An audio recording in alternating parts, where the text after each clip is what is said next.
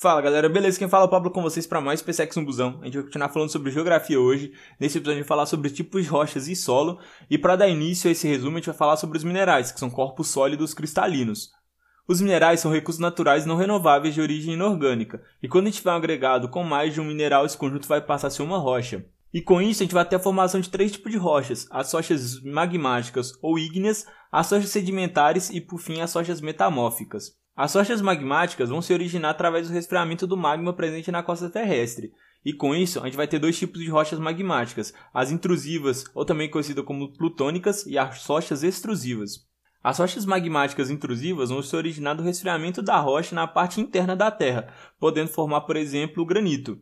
Já as rochas magmáticas extrusivas vão se originar do resfriamento das rochas na parte externa da Terra, como em vulcões, por exemplo, formando basalto.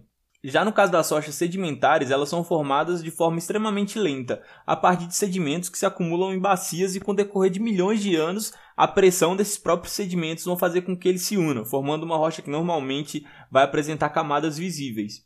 A gente pode encontrar três tipos de rochas sedimentares, as cláticas ou mecânicas, que são formadas através de sedimentos e fragmentos de outras rochas, as rochas sedimentares biogênicas, que vão se formar através de materiais de organismos vivos, como corais, moluscos e etc. E por fim, as rochas sedimentares quimiogênicas, que vão se formar através de processos químicos com a evaporação da água do mar, por exemplo. As rochas sedimentares elas vão ter uma grande importância histórica, pois somente elas têm a capacidade de preservar fósseis e, além disso, elas são ótimos indicativos de como era o ambiente há milhões de anos atrás. As rochas metamórficas são rochas ígneas ou sedimentares que passaram por determinada pressão e ou temperatura, fazendo assim com que elas se transformem em um novo tipo de rocha.